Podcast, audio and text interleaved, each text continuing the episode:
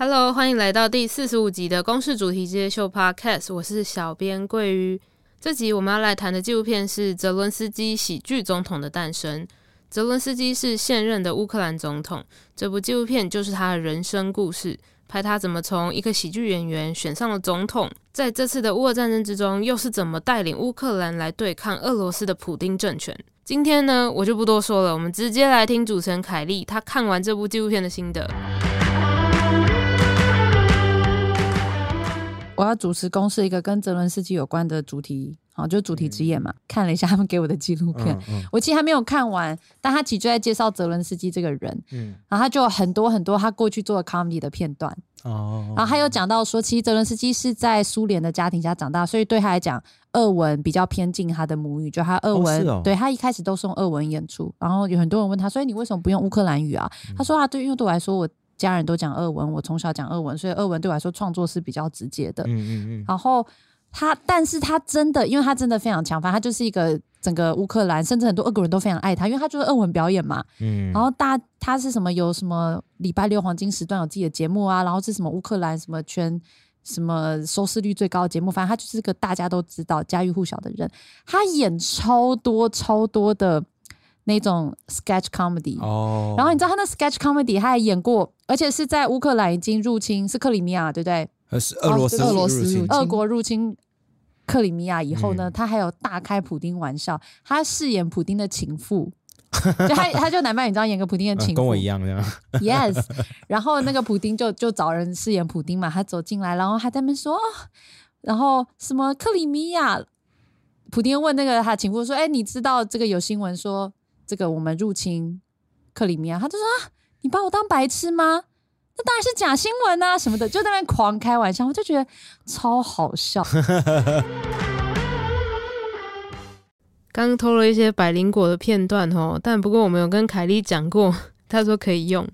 今天论坛很特别，我们分成中英文版上下两集。上集的中文版访问了在台湾的乌克兰人安多利，下集的英文版我们邀请了乌克兰公民 Olga 加入论坛，他同时也是一个记者。我们全场的来宾都用英文来跟他聊天哦。乌俄战争已经打了超过半年，很多人都开始出现乌克兰疲劳，但是呢，我们身为世界公民，我觉得我们真的要撑住。乌俄战争还是一样是世界上非常重要的大头条，请跟我们一起继续持续关注。想用英文了解这个主题的听友们，也请务必收听我们四十五之二的英文版节目 Podcast。我们一样秉持着资源共享的英文小教室精神，提供中英文版的字幕，欢迎大家用力下载喽。如果你想看刚刚凯莉说的纪录片的话，只要上公式家+就可以看到了。接下来我们就来听听在台湾的乌克兰人安多利，他看完这部纪录片他是怎么想的。我很喜欢呃这个影片。呃，我觉得大概百分之九十是对的，然后百分之十不太正确的。他当总统两年多，他又做的比乌克兰前面所有的这总统加起来都做得多。我是安德里，我是乌克兰人，然后我也是呃瑞莎的弟弟。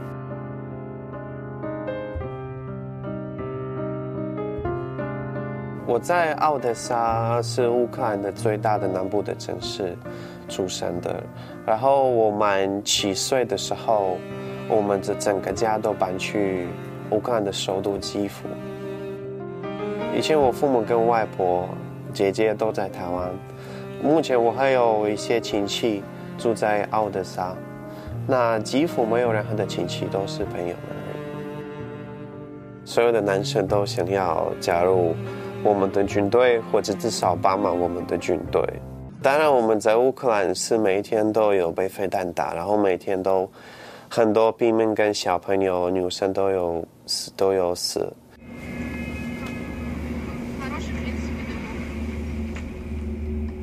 二月二十一号，我知道俄国的飞弹又开始打所有的乌克兰的大城市，我就觉得非常难相信，第二十一世纪会出现这种。大战争的事情，我觉得看这些影片跟照片，呃，我是蛮确定的。这个战争，俄罗斯的目标并不是我们的军队或者政府，他们的目的是把乌克兰人种灭绝。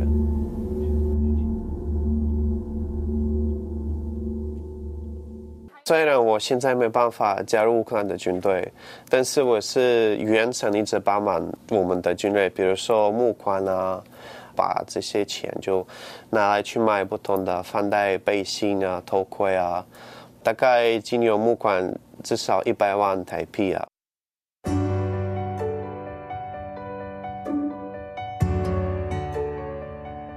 我觉得报道乌克兰的前线的好的消息也非常重要的，因为所有的台湾人也要知道，虽然你们在旁边有那么大的呃国家，有那么大的军队，但是如果发生战争的话，所有的台湾人都必须要保持这个希望。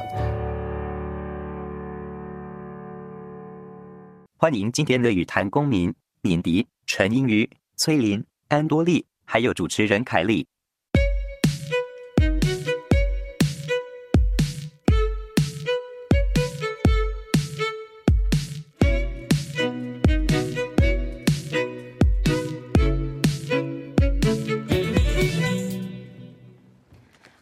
公司的主题之夜秀，我是今天的主持人凯莉。那我们今天当然要谈论一个比较严肃的议题，是关注 First 消费，俄乌战争教我的事。那我们今天在摄影棚呢，我们请到很多的专家跟好朋友呢，他们的观点可能不一定完全相同，但这是为什么很值得我们大家讨论。那我们一开始是不是可以请我们的好朋友先从这位开始，然后介绍一下自己。嗨，大家好，我是国际新闻的 Podcaster 敏迪。那我平常是呃看关注外媒，然后把它整理成台湾人看得懂的平易近人的新闻，用文章或是用 Podcast 的方式给台湾人知道。呃，大家好，我是安多利，我是乌克兰人，然后我是在乌克兰的南部城市奥德萨出生的，然后我已经在台湾生活九年到十年这样子，的，已经蛮久了。然后我的全家都也是在呃。台湾这边生活，父母也是搬进来台湾这边生活，这样子。还有姐姐，嗯，了解，我们都认识你姐姐。谢谢你今天来。大家好，我是崔玲，我现在在浙江大学欧洲研究所教书。那在一九九七年到二零零三年的时候，我在莫斯科念书。哦哇。对，呃，在那边拿到学位，然后当时我的我的硕士论文跟博士论文都是写乌克兰的民族主义运动，特别是在那个西部的乌克兰。那可是回来之后，现在我主要的研究是在呃，就是中东欧地区，然后后工国家的这个政治转型。然后今天很高兴来这边分享我的一些看法。虽然说这件事情真的，就是这个战争是令人感到很遗憾、很难过的事情。谢谢，谢谢教授。嗨，大家好，我是应瑜，呃，我是一位独立记者，然后主要关注的领域包括人的移动，包括呃冲突，包括人权，还有就是呃大呃其他的国际议题。那呃，在今年的时候，就是呃，在俄乌战争爆发，那我也被媒体派到就是波兰还有乌克兰那边去做。好，谢谢，非常感谢我们现场来宾呢，当然在座还有我们的公民朋友。在那个乌克兰的战争爆发之前，好像就是美国的那个。一个研究单位就是已经有提出来说可能会有战争爆发，但是好像就是影片，就是稍早我们看那影片，然后我比较想要知道，就是在这个中间，就是有这个讯息出来，以及真正发生爆发，就是那个乌克兰人民的心情是跟台湾人面对战争是一样，就是很平静的觉得，哦，就是又是这种威胁性的讯息，然后到战争真的开始的那一刻。就是乌克兰民众的心情是，就是有没有警觉性，或是大家的想法有什么不一样吗？嗯，我可以，我可以回答。我觉得是你讲的百分之百的是正确的，真的是这样子。对，完全完全是这样。其实，其实呃，战争之前可能早一天，我还是不相信。就我已经乌克兰都知道有这么大的军队在乌克兰旁边，但是我们都还是觉得说，哦，他们可能在就是。可能 bluffing 这样子啊，就是一个 geopolitics 啊，嗯、他们 bluffing，然后，呃，因为我们都不会觉得说第二次的，就是时代会有这么大的战争，然后会有飞机什么什么那些，对，呃，真的飞弹啊，真真的没没有可能会预计，但是我知道我们的政府，呃，跟我们的军队，他们知道，然后他们从。开始听呃这些 warnings 之后，他们都有准备，所以这个战争第一天开始的时候，呃，我们总统要宣布，跟就是跟大明就跟大所有的人都宣布，然后他说，呃，就是放心，大家不要担心，我们的军队现在在 working，就我们这个时间都有准备好，对，然后其实我觉得是真的有准备，因为呃，你们看就是他们俄国人要打基辅的时候，还有其他北北边那些城市，对不对？他们又失败了。嗯。失败是为什么？因为主要的是因为乌克兰的军队，他要找到办法，就是把切掉那个 provision，呃，provision 中文怎么讲？就是 provision of the food，provision of the 石油。嗯。对，所以他们的俄国的呃军队就变很弱，因为他们没有东西吃，他们没有水，他们、嗯、他们就开始去这些村里面啊，就是想象于就是就开始敲哦，我没东西吃啊，然后然后或者去。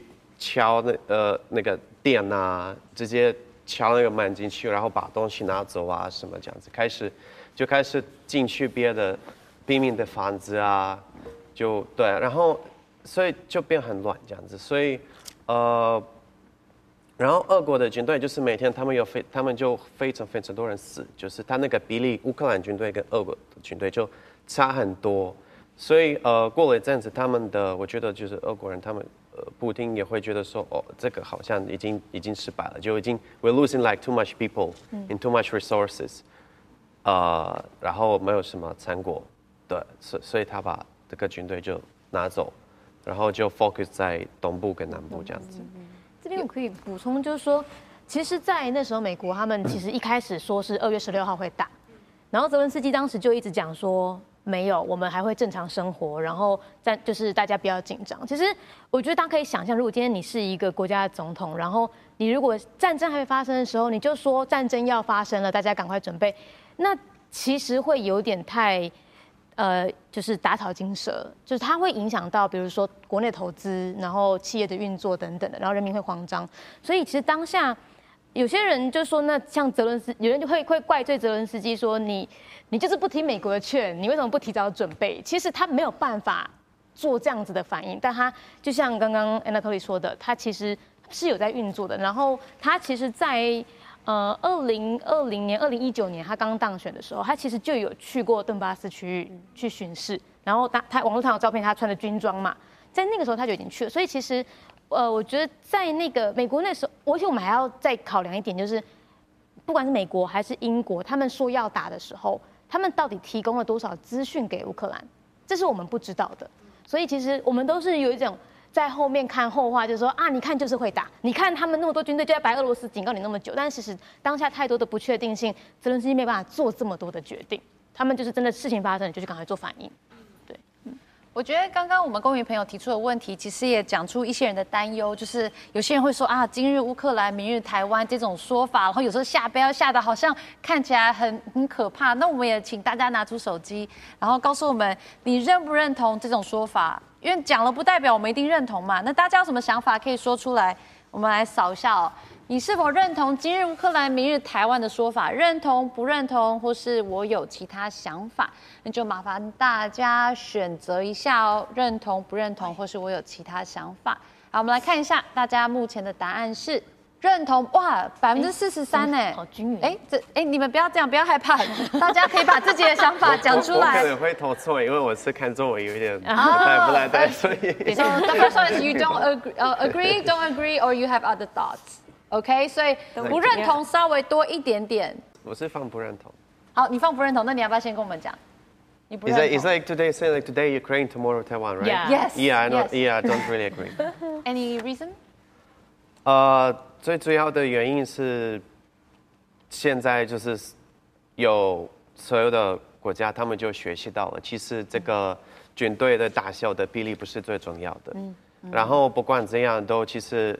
呃，两个国家会在非常一个难的一个的状况，就会影响到经济非常非常严重。就呃，其他国家就是也要看，要要如果要打另外一个国家的话，他们也可以去看现在的俄国的经济发生什么怎么样这样子。嗯、对，然后我觉得，呃，觉得呃，现在其实台台湾跟呃中国在经济的方面上有非常多的呃。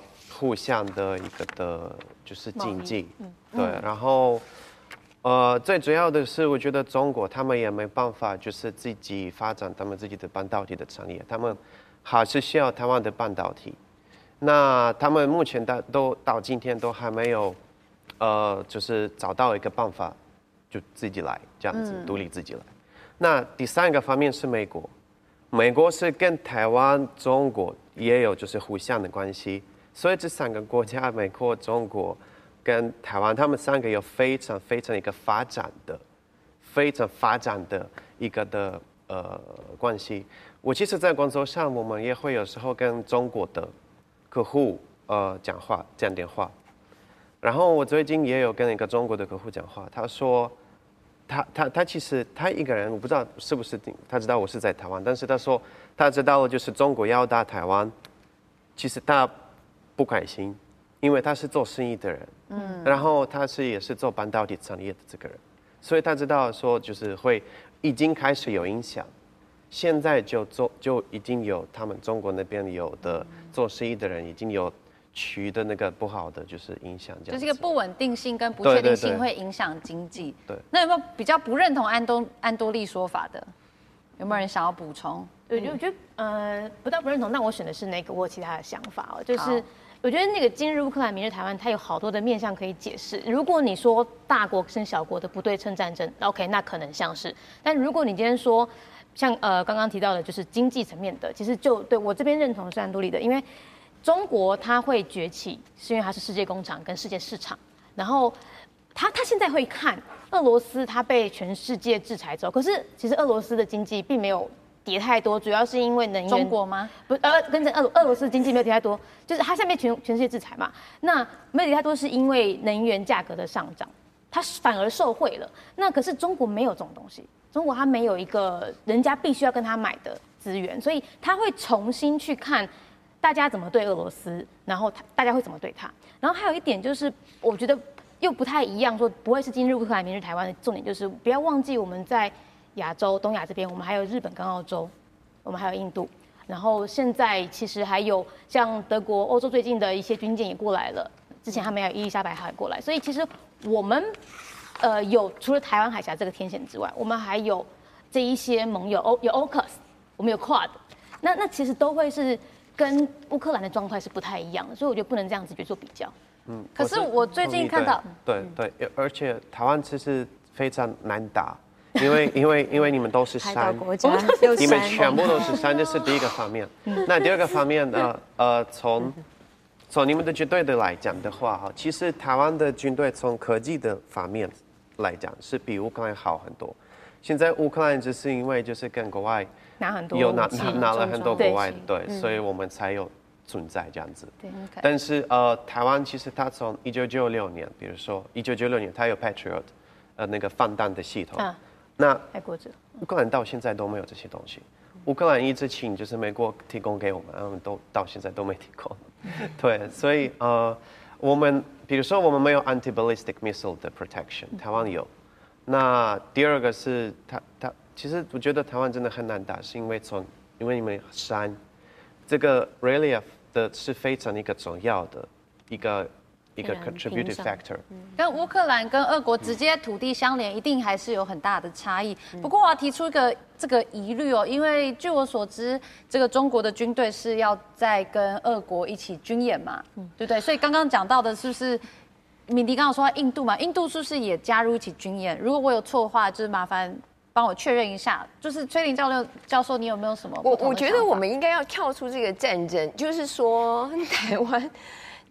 难道就是台湾的问题解决一定是会用武力吗？你想这这关于成本，也就是说中共这边他们对于一种成本的考量，他已经看到了俄罗斯用武力，对不对？那今天对台湾呢要武力，我们看到这个军演，就是上个礼拜有没有把整个台湾都封锁起来、包围起来？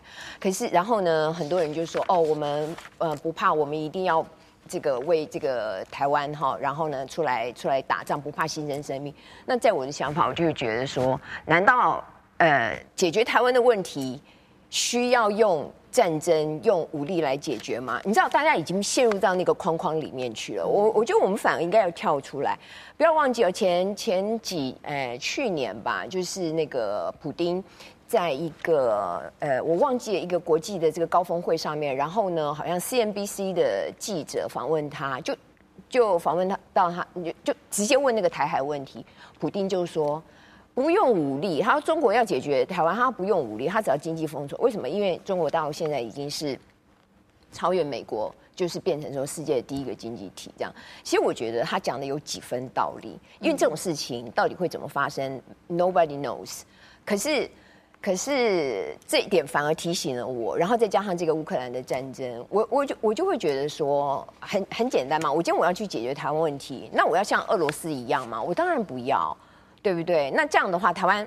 比乌克兰来讲小的很多，对，我们有台湾海峡，我们有这个高山，但是问题是说，我我要不要用这个武力去解决这个台湾呢？还是说我们有其他的方式，用更小的成本？其实你知道吗？温水煮青蛙这件事情，我觉得这件这现在变得很难煮，因为台湾人变得很聪明，然后跟最近国际一直在把台湾搬到台面上，然后各国的政要都来的时候，其实那个他们以前可能会想过要用温水煮青蛙，我觉得他们现在有发现，现在可能是越来越不容易。就是青蛙一直跳来跳去，不是很好处理，不好吃，对不对？可是有，其实也有资讯战，有假新闻的问题啊。不管是经济封锁，我觉得其实跟台湾人切身相关。所以我们的威胁好像没有像乌克兰已经这么的立即，但是大家一定会希望可以做好准备。那我们再把手机拿出来好不好？我们来看一下，就是。我们看到这样的战争，其实大家一定也会有一点担心。那台湾人可以做哪些准备？好，大家有没有什么想法可以跟我们分享啊？那我们现场公民朋友应该也有很多的想法，来我们扫一下，然后我们看一下大家的回答。思想一致，这个有点笼统。加强媒体试读，你说一般民众的媒体，还有媒体本身的试读，对不对？然后理解国防，我觉得这个也是蛮重要。正确资讯管道。国家认同假新讯息的查核，哎，这是事情很多呢。这个每一个都是一个很大的议题，然后急救，然后分辨假新闻等等，提升经济实力，发给人民防弹衣，fact check。好，大家有非常多的想法，每个都是一个巨大的工程，大家要慢慢去做。那我不知道有没有什么想法可以跟大家分享。呃，因为我本身就是在做类似的工作，我是参与那个台湾民主实验室一个专案计划，就是我们从俄乌战争开始，我们就每天上微博，然后看微博那些官媒或者是那些比较多人在看的，他们讲大 V，就是比如说有追随比较多的人，那我每天就是都在看这些消息。那我从之前看到现在，我觉得假新闻真的是流传非常多。然后还有一个很重要的点就是，比如说像之前呃。我觉得台湾媒体跟中国那些官媒讲的有时候蛮相近的，比如说，呃，之前讲那个呃亚速钢铁厂说里面有大鱼，然后就当天我就在我们楼下管理室，阿那个阿北在看政论节目，就在讲一样的话题，就想说是不是有某些台湾媒体跟中国媒体是有有些相同，或者是资讯流通的，呃，中国发生的事在台湾也马上发生，我觉得这个是蛮值得去关切的一个议题。所以比较像是资讯战，然后可能。不管发生什么事，造成人民先恐慌。嗯，那这个资讯战这是个很大的议题，我不知道大家专家朋友们有没有什么想法可以跟大家分享。呃，我觉得呃，资讯战这件事情，就像我刚刚用英文回答的那部分，就是光第一天我们就看到了好多好像乌克兰瞬间会被打掉的的状态。然后呃，其实这个言论就台湾会很快就被打掉这件事情，其实台湾人应该多多少都有听到这样的资讯，资那个资讯，可是。呃，我们除了就是在战，我们第一天要做的事情是，如果今天真的要发生什么事情的时候，我们不能长他人威风，然后灭自己的信心。我觉得这是第一点，就是呃，不要立刻未战先逃。然后，可是那个战也不是说我们呃过于乐观，我觉得那只是说我们有没有先认知到我们到底国防实力是怎么样。刚刚安安那个安多利讲了一个很重要的事情，台湾的军事实力比乌克兰好。你们知不知道，其实全世界会有一个那个呃 global power 的 ranking，就是全球军事实力里面，台湾的军事实力在还没有俄乌战争的时候，我们是比乌克兰高的，我们是全世界第二十一名。然后乌克兰战争发生之后，各国给了很多武器给给乌克兰嘛，他们因此也才上升到台湾的前一名而已。所以我们自己有没有先去认识台湾本身有什么样的实力？如果你认对自己认识够多，你就不容易被大家唬。所以我觉得资讯战是先从认识自己开始。然后，呃，刚刚有一题就是你问 Olga 说，怎么样在散播恐慌跟防卫的心态中间做平衡？其实我前几天刚好收到一个国中老、欸、国小老师的私讯，他说他想要教学生，他的国小学生说这个战争发生什么事情，可是他问我，我会不会现在教这些小学的学生会不会太残忍，让他们觉得世界很黑暗？然后我就跟他说。你不要太小看我们的小孩，他们第一他们很聪明，第二他们很勇敢，然后第三是如果我们现在不告诉他发生什么事，那他以后会被蒙蔽。如果我们现在就让他知道战争是一件很可怕的事情的话，他以后长大还有能力了，他会去想办法避免战争。所以我觉得资讯战就是第一，我们认识自己；第二是我们要把我们知道的事情分享给别人。其实我有看到这个崔玲老师你在预防的资料里面有讲到一个点，我觉得蛮特别。如果你不介意，可以跟大家分享。教授想说什么是什么？是什么？应该这个是你讲的哈。你有因为刚刚其实米迪有讲到，比如说我们对军队的信心可能不够认识，然后这也包含我们对政府的这个信心跟信任度哦。所以这其实也跟为什么这个乌克兰人民会一直想要让政府用透过投票方式不要这么的腐败，not too corrupt。然后这也会影响到国际愿不愿意站出来帮助你声援你，因为如果你的政府就是一团，就是感觉就是污钱的，那我国际干嘛要援助你？是不是老对老说讲到国际的信任？因为这当然也是从这一次俄乌战争里面我观察到的问题，因为我一直觉得说。呃，到后来啦，我真的觉得啊，好好怕这个台湾跟乌克兰一样。那国际对乌克兰援助了很多，但是我们也可以从新闻上面听到一些消息，大家已经开始在怀疑，就是说，哎，我们这些武器过了那个波兰边界之后。就像到了那个雾里面一样，然后什么都看不到，钱花到哪里去了？那那个呃武器怎么使用啊？大家都不知道。那对于这一点来讲的话，我就会觉得说，对我们今天我们就呃国际开始在怀疑了嘛，甚至现在已经出现了这个乌克兰疲劳的这这些这些很悲观的声音哈。那那所以。作为台，就是说以台湾情况来讲，我就会觉得说，第一个就是，所以我刚才讲了这个民主，就是那个里面我就投了民主廉政。哦，我我们自己本身就是在这个国防建设上面要加强之外，我们的民主，好，然后呢，我们就就政治上面这些透明度，那就会让国际会相信说，台湾今天。一定要去捍卫它。如果连台湾这个，就是说，呃，一个一个清廉的政府，哈，然后呢，透明度这么高的，然后这么民主自由的国家，都遭受到这样的一个侵略的时候，不管是什么样子的侵略，武力武力的也好，资讯的也好，对不对？那大家都会觉得说，我们一定要站出来帮忙。好，我们一定要站出来吧。所以我觉得说，赢得国际的这个支持，有一个很重要的方式，就是我们自己本身就要变得很强。那在哪里强？在政治上方面的强，在民主制度方面的这个强，对不对？在国家的治理上面，以及在我们的国防方面，都应该要强起来。我觉得这个是比较根本的一个做法。嗯，这个我想补充的部分就是，像我呃，针对这个，就是说武器送到乌克兰之后，他们在当地的整个呃，就是。呃，派送的这个情况，其实那时候也有访问到乌克兰的一位国会议员，他其实就是看到了，就是有媒体报道这样的消息，所以他就决定就是呃，到就是乌克兰的前线去，以及跟就是 NATO 的一些代表开会，去了解说这是到底有没有这些这样子的情况，所以他是一站一站的到乌乌东的前线去了解说这些武器到底是被送去哪里，然后被怎么样子使用，然后这也是他们也非常注重，因为现在可以看到就是。呃，已经差不多六个月，呃，就战争发生六个月了。那呃，在整个就是对于呃。俄罗斯的援助上面，其实也可以看到，就是呃呃，从数据上来看，就可以看到，就是它明显的呃减少，所以已经比较困难，向国际里面得到更多的一些在军军事的援助或人道的援助，所以建立这个就是跟呃其他国家的这个信任变得非常重要。所以那时候访问的时候，他也是说，像美国、英国这些军援大国，就是有派代表到呃直接到乌克兰那边去，去看这些武器最后是怎么样子被配送的。所以这个对台湾来说，其实也是一个就是很重要的部分，就是我们怎么样子跟我们的盟友持续的建立这样子的信任。对，等我一下，不好意思，哎，呃，不好意思，我刚刚看到是剩二十分钟吗？可我刚刚怎么印象中我看到剩十分钟，还是我脑袋？呃，我们的第二段四十分钟的哦，好，所以其实是四十的二十嘛，对对，所以我们还有一点时间。好，没问题，谢谢。不好意思，我确认一下。好，好，好，sorry，sorry。那我就直接开始吗？那刚刚其实也有这公民朋友讲到国防这件事情哦，我记得蛮清楚，就是。其实很多外媒他们也会来访问台湾，然后外媒都会对于台湾人这种不恐慌的态度感到啧啧称称奇。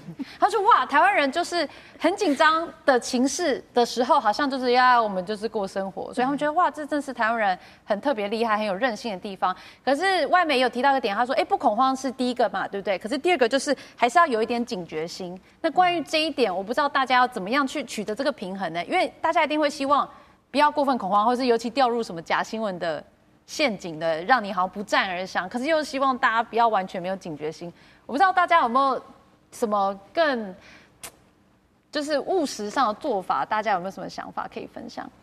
我自己呃，我自己觉得是，就是如果我们能够更像刚明你说的，更了解自己的处境，然后还有知道我们的风险在哪里。那当然，我们都还是担心战争可能会发生，我们没有办法说完全不可能发生在我们所居住的这块土地上。所以，其实正视这个风险跟面对这个风险，其实反而是可以降低我们的恐惧的。对，就是因为我在呃其他的国家里面在做报道的时候，一开始我也是觉得哦，我不要去看它。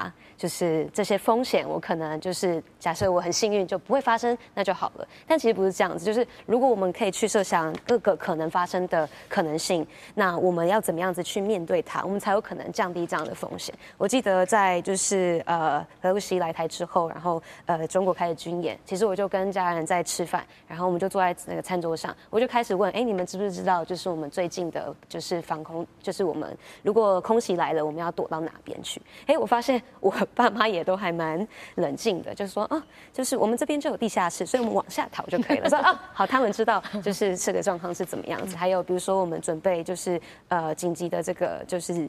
呃，急难救助包，就是说我们如果发生事情的时候，其实是可以随时带着走的。那当然还有就是，比如说呃，平常怎么样子去做一些防御啊，有一些相关的课程、急救的课程，其实这些都是呃，现在也许可以去做一点准备的。当我们更了解知道怎么帮助自己，还有帮助我们身边爱的人的时候，其实反而不会那么的恐惧跟紧张。这边我也可以补充，我觉得有些比如说长辈或者是就是旁边的人就觉得，呃，你杞人忧天呐，啊，你就不会真的打来。可是我们还是希望他们做做好准备的时候，我就跟他们说，啊，台湾不是有地震，啊，到时候地震发生的时候，你是不是也要逃，或者是任何事情，台湾人地震发生都是这样，对，就这样，哦，还好，这个还好，你会逃吗？我还好，我你待够久了，第一次遇到。一到那个地震的时候，就觉得哦，蛮有趣的，很好玩这样。我必须要说，这个地震的时候尖叫跟逃跑的，好像大部分都是外国人。对对对对。那因为我们我们这些急难救助，其实不是不只是用来战争，我们其实平常准备的各种灾难都可以用。我觉得大家就是，我们不用把准备这件事做的太严肃或太恐慌，就是慢慢的准备好，其实就可以了。我们一定要发生战争吗？就没有有没有有没有办法？我的意思是说，有没有办法在战争要发生？就像说二月十六号，美国已经开始警告了，然后那段那段期间，对不对？那那泽连斯基他有没有去？我我要讲啊，在那个安全会议上面，嗯有某些官员他们其实是不想接受那个，我就刚刚提到的那个安全会议嘛。然后呢，他们有些官员他们建议什么？你知道吗？他们建议是说，我们应该要跟西方去去强。呃，西方，然后叫他们去对那个基辅那边施加压力，让他们去 choose peace，去选择和平，然后呢，执行那个明斯克协议。其实，其实，在那个最后的关头的时候，那是普丁自己一个人，所以我觉得那个战争有时候在我看来，我觉得那是他一个人的战争，他拖了全全俄 俄罗斯下水的那那那种感觉。那我就会觉得说，我们是不是不要让战争发生？因为战争只要发生就没有赢家。其实刚才我很想问那个欧嘎，就是说，如果俄罗斯输了，你觉得今天这个赢家是美国还是乌克兰？很很多例子，我觉得乌克兰不管怎样都，其实战争之后，呃，战争的时候你的就是城市啊，全部都会被炸，所以其实我们的现在目前的大概政府有大概算过要亏了 like 大概 trillion dollars，right trillion，所以这是 impossible money，所以谁以后以后谁要把这些东西 rebuild 起来，钱要从哪里拿，对不对？所以啊。那又是一个很大的。所以其实我我是同意，真的是没有赢家。嗯，所以我也是这边要也要跟呃，其实呃教授就是同意，就是战争是非常是一个可怕的事情。是。然后呃，最好的是台湾要怎么避免？我觉得台湾就是要很强。那很强也有很多的反面，但不是军队强而已。强的话是 have a very in，就是一个很高的 position，在一个那个全球的 arena。我是讲经济的方面来，比如说，因为如果真的是你们的有一些 very strategic，非常重要的一些的产业，可能这样子，很多的国家，包括美国、欧洲，都。都会找所有的办法，但是他们不会让这个战争出现，因为这样子是全球，不是这不是不是台湾，还有另外一个国家会有就是亏很多钱，是所其所有的国家都亏很多钱，所以最主要的是是是什么？就是大家都要很努力，都要加钱，然后台湾就是真的是要呃。发展就是很多 business relationship，其他国家。嗯。呃，如果全部你们是把所有的你们的经济的策略就是 focus 在 domestic 这部分的话，那是个是一个不太好的一个的比较有风险高的一个的策略。所以最好的是 internal internationalize 你们的 economy，包括你们也要就是发展经济为为中国大陆，因为你们如果有很多的 business relationship 的话。如果你如果你们帮他们赚钱，嗯，你们帮他们就是变有钱人，对不对？他们也是有互相这些关系的话，那那那干嘛要打？嗯，可这是个两面刃，对不对？嗯，所以是对中国的经济依存度很高，或是这怎样才是一个刚刚好？就他们需要我们就好，不我不需要。我觉得是，就现在其实中国的半导体的晶片需求七成是台湾供应的。就是它是呃，如果我做的话可以跟着我，但是基本上现这是为什么中国它暂时没办法打台湾，是因为它的晶片也还是很需要台湾。所以如果我们强化的是，他们，所以我们还是在靠台积电的，当然是护国神山。台湾一定要维持稳定，你要不维持稳定的话呢，所有外资就先撤了。对，一撤的话，那那你看接下来就是恶性循环嘛，就像现在俄罗斯一样啊。对不对？整个整个状况非常的糟糕，然后呢，所有的这些外资全部撤掉。那所以我觉得刚才那个安娜多里讲的非常的正确，就是避免战争，我们要想出方法来避免战争。这边方法其中一个就是我之前访问台湾驻荷兰大使的时候，他他就一直跟我们说，就是台湾唯一就是让我们自己被保护或是最强盛起来的方法，就是 get relevant，就是我们让其他的国家知道我跟你是有关系的，然后我被打。你就会有问题。嗯，那建立连接，对，建立连接，然后那个连接就是经济上的、文化上的，甚至其实欧洲现在这么多东欧国家跟台湾友好，就是那个甚至有点是价值观上面的。如果今天他们会发现，我跟你虽然没有很直接的利益关系，可是我看着你被打，他有违我的价值观。我如果不作为的话，有违我的价值观的话，那那我不能不做事情。其实今就是像最近那个爱沙尼亚。跟拉脱维亚，他们宣布退出中国跟东欧的那个十七加一机制。他其中一个理由就是因为他说，我看到你中国没有谴责俄罗斯，所以当我们在决定要不要继续跟你合作的时候，我不能视而不见。我觉得那个就是光是价值观就可以让有人站在旁边陪着我们，就这个就是 get relevant。那以后事情过了呢？哦。你说，你知道有时候哈，我就会觉得说，国际政治上面哈很现实，真的很现实，没错。然后欧盟呢也被批批判了，你根本就是有很多时候你就是两两套标准，美国也是这样子，对，现在是这样。可是事情过了以后呢，一样做生意嘛，就是一定要赚钱。您刚才已经说说过了，对。那所以所以有时候我都会觉得说，没有别的，就是让我们自己好，自己强强大起来，然后呢。就是让这个刚才也说了哈，我我们我们就当我们不好的时候，对其他人也也会跟着不好。我觉得这个这个在我看来就是一个，大家都一起，还要彼此保护。我们大家都是在一条船上。可是你不觉得吗？像欧洲这边都很自私，台积电是护国神山，对不对？赶快赶快，台积电你来我这边身上，当我对你的依赖度。啊，事实上，美国现在也有这种声音啊。我们要降低对对这个台湾的依赖嘛，特别是在这个半导体上面，对，不然的话真的是太危险了。可是我一直想要跟教授说，就是我我们很想避免战争啊。可是今天发动战争的不是我们的时候，我们再怎么说想避免，就影响不了那位姓席的。对，那怎么办嘛？嗯，对对对，这 这个有时候，对，我们不能说，我我们让我们自己本身，你不要打我，然后我们自己本身就不要拿了那个针，有没有？就一直我们没有，我觉得我们没有。OK，所以我觉得我们好，应该是。除非哦，我们的台就是台独的存在就是的话的话，就是那如果旁边有人的存在，旁边有人对，旁边有人如果拿着你的手说你去戳，你说你知道这个当然就是说我我我可以感觉得到，就是我这个时代跟你们这个时代，你知道今天我已经看到那个代沟在这，真的假的？对啊，我我可以感觉得到，就像佩洛西来的时候，其实我就是就非常的我自己个人啊，我就不认同。可是佩洛西只是一个老奶奶，可是对。对她来说，她就觉得是根针；可对我们来说，可能是个老奶奶。哦，是是这样吗？可是我觉得说，我们台湾也是要付出代价。你看那个海峡中线，现在他的那个演习已经越过来了，嗯、那以后大家也会觉得说，他就是回不去了。你知道，就感觉，就为什么我就觉得说，好像有点那个温水煮青蛙的那种感觉。然后我觉得说，你来，你表达你对台湾支持，我会觉得说，在这世界上，谁不知道台湾是自由民主的国家？可是很多人不知道台湾，我们要继续努力。其实还是蛮觉得说，对，大家都知道啊。然后呢，这个这个佩洛西，你你你来，然后你来，嗯，我讲直白一点，需要你来告诉大家吗？哦，然后呢，把把这个事情弄得，就是在这个节骨眼上弄得这样纷纷扰扰的，何苦呢？何苦呢？我我会有这种感觉啦。我们公民是不是有一些想法想要分享？就是按照这个教授的讲法，就是说你们乌克兰就是。去惹怒俄俄罗斯，不听俄罗斯的话才会被打。那我们我们中国我们台湾人应该有一部分的人会想说，你们我们台湾人就是不要去惹怒中国，不然的话我们就是会被打。那按照这种想法的话，我不知道就是。乌克兰就是你们觉得这个这种讲法是有道理的吗？哦，我不是那个意思。He he tried to drag you in a discussion。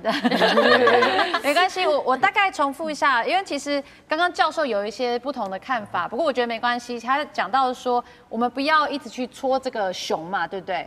可是对这位公民朋友来说，因为这样子就是代表说，好像呃是。你刚刚讲什么？对不起，就是我不要去做任何有可能惹怒中国的任何事情。OK，那就不会发生战争。像比如说，可能会认为说乌克兰就是做了太多了惹怒俄俄罗斯的事情，所以你们才会被发动战争。但是我记得你们的有些政权是亲俄的，然后又有跟俄罗斯谈过和平协议，应该就是说你们亲俄跟亲西方的政权都已经。在那边的，可是俄罗斯，我我自己个人认为是，不管怎样，他如果想要入侵你，就是想入侵。不，我我不认为说，今天台湾如果要呃保护自己，那不需要其他的盟友来帮助我们。所以我不认为不去惹怒中国是一种维持和平的一种方式。嗯，我懂他的意思。对，我觉得没关系。我觉得大家今天坐在这里一起讨论，其实很好的。因为很多时候，我跟你有不一点不一样的想法，我不一定会告诉你。因为对我们来讲，我们要抵抗外面的欺负或是威胁，其实很重要是团结。那团结的过程当中，其实就是要靠不断的对话，让彼此了解。我们的立场，那最重要都是，我们就希望台湾更好，然后不要发生战争嘛。这是其实大家共识是有的。那今天真的很感谢所有的人，然后到这里，然后分享你的看法。那我们就继续关注这个议题，也非常谢谢您，谢谢。觉得泽其实他虽然以前是个喜剧演员，但是他就是后来他当总统之后，当喜剧演员反而是他的一个优势。就是虽然是事后这样看觉得很合理，但是就会觉得说。他这个喜剧人，他不管是像今天纪录片里面讲到的，就是他可能很适合演讲，或者是他对于镜头的时候，他比较不会害怕。所以我是觉得这方面我还蛮有兴趣，所以就今天会想来看纪录片。呃，来这边参加的来宾都是有各有想法的，那就想想听听看，听看看说大家不同想法，呃，互相交流一下。对，就是我觉得乌俄战争里面的话，其实乌克兰它的。人民表现的抵抗意志是很值得我们学习的，因为战争已经经历了半年左右，但是乌克兰他人民的抵抗意志就是不减反增，那这点我觉得是台湾人民比较欠缺的部分。我是呃敏迪的粉丝，那他有在他的现实动态里面分享这个活动，这次的主题也会让我觉得我想要更了解现在国际上在发生什么样的事情，所以会想要来试试看，然后来体验看看战争。对我们来说，好像一件我们很怕，就是会去真正去面临到的这件事情。我一直去反复去思考这个问题。后来看到了这一个机会以后，我就来参加，想要来现场听听看，说就是整体的一些关于这样的观点跟不一样的面向。